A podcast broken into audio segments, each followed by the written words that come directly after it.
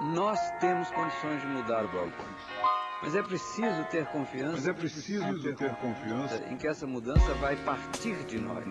Não existe autoridade acima da soberania da ciência. Não existe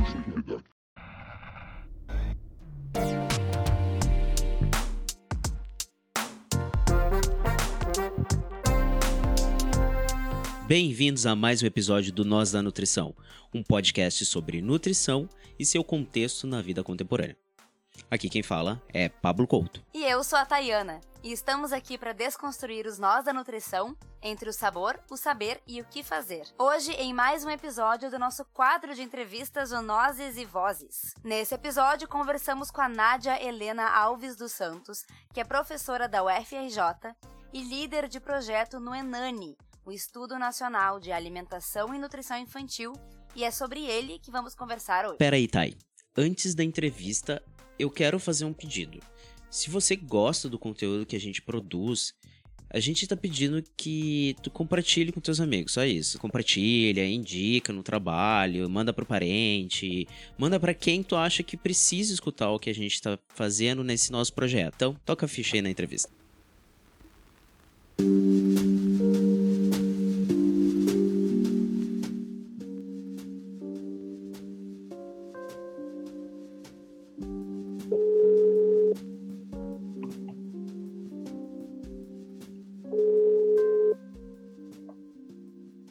Nádia, tu quer explicar um pouco para nós do que que o que que o estudo investiga? Sim, o Estudo Nacional de Alimentação e Nutrição Infantil, o ENANI, é um estudo que vai investigar, vai fazer uma avaliação nutricional das crianças menores de 5 anos através de exames bioquímicos, através do consumo alimentar dessas crianças, com recordatório de 24 horas, e também outras questões relacionadas à saúde e também à alimentação. Tá. Uh, no material, no site de vocês ali, no material de divulgação, consta que o estudo começou em março desse ano, 2019, correto?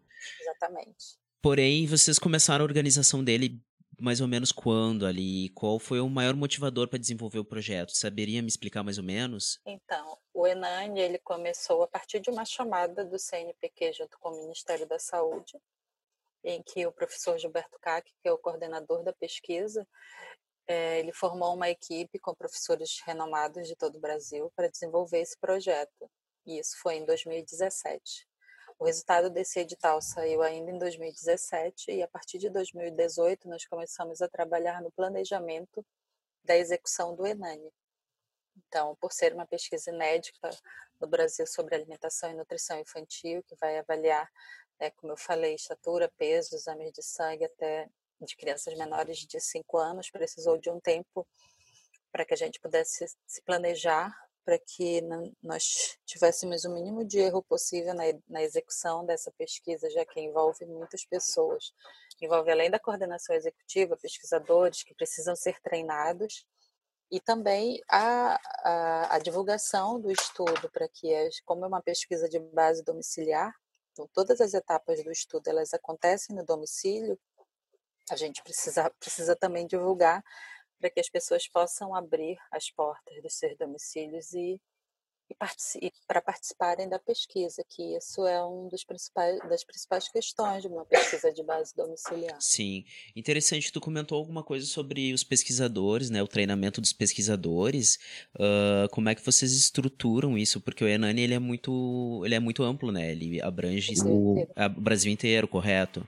Então, nessa perspectiva, vocês uh, fazem os treinamentos ou tem pessoas nas universidades? Como é que funciona? Então, a estrutura da equipe de campo, ela inclui coordenadores em todas as, as unidades federativas, com supervisores e entrevistadores. A gente tem é, professores, colaboradores em, na maioria dos estados brasileiros, mas a nossa equipe principal de coleta de dados ela é formada por coordenadores e supervisores e entrevistadores. Então, nós da coordenação executiva, nós somos responsáveis pela execução do treinamento desses pesquisadores que vão bater no domicílio e para sensibilizá-los e também para passar toda é, a estrutura e informações de como a pesquisa ela precisa ser realizada. Então, a nossa pesquisa ela usa os tablets, balanças, antropômetros, e a gente explica também nesses treinamentos como eles devem abordar para convencer a família a participar e assinar o termo de, de consentimento livre esclarecido. E a partir disso, a gente começa a fazer a coleta de sangue efetivamente. Né? Então, as universidades do Brasil, que são é, que a gente tem parceria com os professores dessas universidades, eles viabilizam a realização dos treinamentos nos seus espaços. Né? A gente faz, todos os nossos treinamentos são feitos dentro das universidades, que apoiam essas atividades que são desenvolvidas durante esses treinamentos, mas a coleta de dados é feita pelos pesquisadores que são treinados nesses treinamentos realizados nas universidades. Sim, e esses pesquisadores, no caso, eles são alunos de mestrado, doutorado, graduação? Ou são pessoas. Não, são pesquisadores é, que têm experiência em pesquisas domiciliares, que já trabalharam em pesquisas, outras pesquisas como as do IBGE, Censo, POF, mas que a gente precisa treinar, porque em sua maioria eles não têm experiência, principalmente na realização das medidas antropométricas, que é de peso, altura ou comprimento. Então, a gente passa nesse treinamento por todas as questões relacionadas ao estudo de hábitos alimentares, de dados sobre alimentação, doação de leite, consumo de suplementos e vitaminas, habilidades culinárias, ambiente alimentar, que é super importante, é, condições sociais da família, e depois, mas isso tudo depois do treinamento, né? Apesar de serem pesquisadores experientes, como é uma pesquisa muito específica sobre, para, de crianças menores de 5 anos, e com essa magnitude, é a primeira pesquisa que a gente está realizando. Então, eles têm experiência em realizar pesquisa, em bater no domicílio, mas não numa pesquisa desse porte, desse tipo também, né, com esse público, que são as crianças menores de 5 anos. Sim, sim. E no aspecto das famílias, assim, como é que você, ou como vocês fazem, assim, quais famílias que vocês uh, buscam, qual é o, o, o, grupo familiar que vocês almejam? Então, é, a, a amostra do estudo, ela foi feita a partir de uma amostragem de domicílios do último censo. Então, todos os domicílios que participam do estudo, eles são domicílios sorteados. Então, a gente não sabe, na verdade, se esse domicílio sorteado, ele tem ou não criança.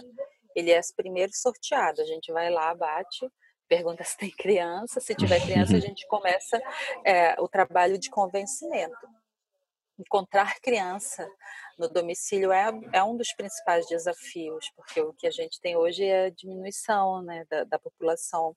Então tem menos crianças, a gente tem um pouco, tem tido um pouco dessa dificuldade. Isso tem sido super desafiador, né? Encontrar primeiro crianças nos domicílios. E aí, no plano de amostragem, a gente incluiu todas as capitais brasileiras, mais o Distrito Federal.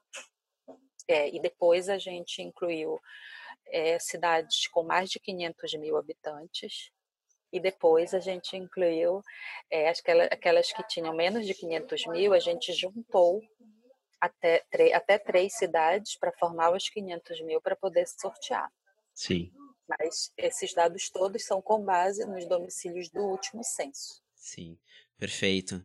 É, com certeza, deve estar tá, deve tá sendo bem difícil e complicado, né? Porque levando em consideração que a amostragem é com base em uma outra pesquisa, conseguir pegar crianças dentro dessa amostragem deve ser, assim, uma loteria, digamos assim. Exatamente, muito desafiador, porque já faz, né, o último censo já faz 10 anos, então a gente ainda tem um outro desafio que é atualizar esses endereços. Então, antes dos nossos pesquisadores começarem efetivamente a realização do estudo, eles fazem uma atualização desses endereços, porque alguns lugares que era uma casa se transformou em um prédio, por exemplo. Uma vila de ca... uma casa se transformou numa vila de casas. Então, a gente está antes, antes de começar efetivamente a coleta de dados, que é o nosso objetivo principal, a gente faz é, a atualização desses endereços. Perfeito, perfeito. Uh, diz uma coisa, dentro do contexto da pesquisa, tu tinha mencionado que existe uma análise biométrica, né? Uma, vocês fazem coletas?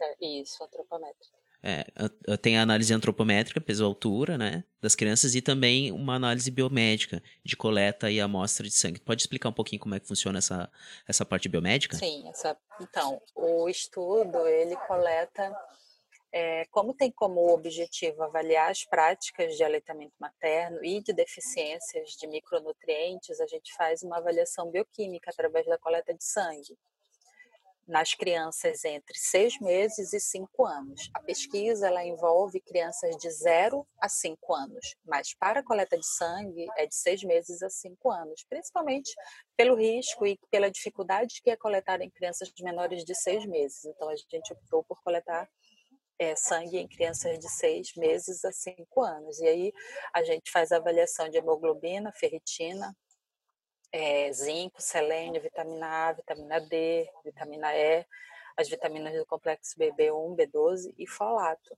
Das crianças? Das crianças, somente tá. das crianças. É, depois disso, a gente, todos esses exames que elas fazem, inclusive a avaliação do estado nutricional através de peso e altura, a gente faz uma devolutiva para essas famílias. Então, elas recebem todos os resultados dos exames de sangue e o resultado do exame do diagnóstico nutricional, do estado nutricional através de peso e altura.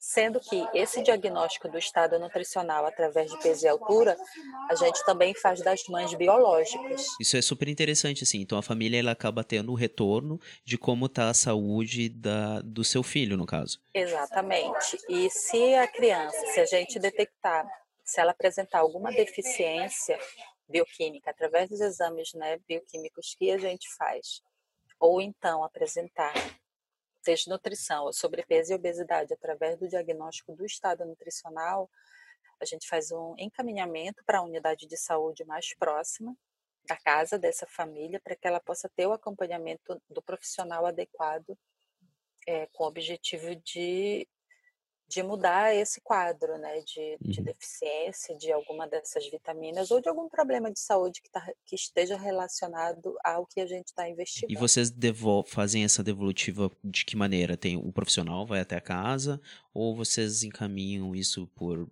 WhatsApp, SMS, alguma coisa a assim? Tem algumas formas dessas devolutivas. A primeira é o recebimento de todos os resultados dos exames na casa, impresso, e a gente envia através dos correios. Essa família ela também pode acessar o nosso site no momento em que o nosso entrevistador ele faz é, o preenchimento do termo de consentimento, a família recebe um código, um login para acessar o site e, e fazer a, e verificar os resultados dos exames de sangue. A gente tem também outras formas que as famílias têm buscado para que a gente possa devolver esses resultados, ou pelas redes sociais, Instagram, principalmente, e Facebook, e também por WhatsApp. Se a família não tem acesso a e-mail, eles entram em contato com a gente com o nosso 0800, a gente pede um número ou um e-mail, se não tiver o e-mail, se tiver o WhatsApp, a gente também encaminha os resultados dos exames. É fantástica a pesquisa, assim. Outra coisa que, que eu fiquei com dúvida, assim, a gente, quando foi estudar sobre o projeto, né, a gente observou que ele, tu até comentou que ele foi encomendado pelo Ministério da Saúde, correto? Mas ele tem financiamento do CNPq, do DCIT e da CGGAN, correto? Tá, e nessa perspectiva, assim, a gente sabe que especificamente CNPq, ele sofreu vários cortes e está numa situação que a gente pode chamar de delicada. Uh, isso está de alguma forma afetando vocês? Então, a gente lamenta muito o sucateamento da ciência e da tecnologia no Brasil, mas os recursos financeiros do Enan, eles são administrados pelo CNPq. Na verdade, a origem deles é do Ministério da Saúde. E esse recurso ele já está todo é, depositado para gente. Então, nós não tivemos nenhuma nenhum problema com relação a esses cortes, porque o recurso financeiro da pesquisa, na sua totalidade, já foi pago o que garante a execução do estudo de forma integral até o final da pesquisa. Ótimo, que bom saber isso, assim, porque essa pesquisa ela, ela demonstra ser muito importante para o futuro e para a gente poder observar como está nosso desenvolvimento com relação às políticas públicas, né? Que eu acho que é uma, uma das principais funções, assim. É, exatamente. O objetivo principal, depois que nós tivermos esses dados, é exatamente esse, é propor políticas públicas que possam melhorar a, a, alimentação e a nutrição e que esteja para esse público, que é o de 0 a 5 anos, que é o que a gente não tem ainda. Atualizar acho que já tem, mas como é uma pesquisa que envolve é, dessa magnitude nunca foi feito, com todos esses parâmetros que a gente está propondo e fazendo, certamente a gente vai conseguir propor e propor né, novas é, políticas públicas e atualizar as que já existem. Ótimo, ótimo. Uh, tu queria, tu gostaria de fazer alguma consideração final, assim, algo que tu que, que tu ache conveniente falar para o pessoal? Então, eu quero, eu quero pedir para que as pessoas abram as portas dos domicílios e que participem da pesquisa, que é uma pesquisa super importante que a gente vai conseguir é ter um diagnóstico das crianças do estado nutricional e também através de peso e altura e também através das, dos exames bioquímicos e que todos que recebam os nossos pesquisadores e participem da pesquisa e aceitem fazer a pesquisa.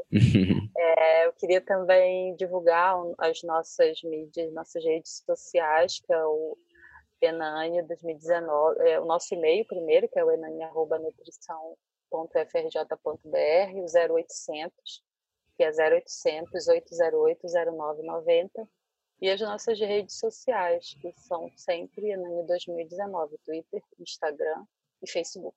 Perfeito. Nádia, muito obrigado pela atenção, tá? Obrigada a vocês. Boa tarde. tchau. tchau. tchau.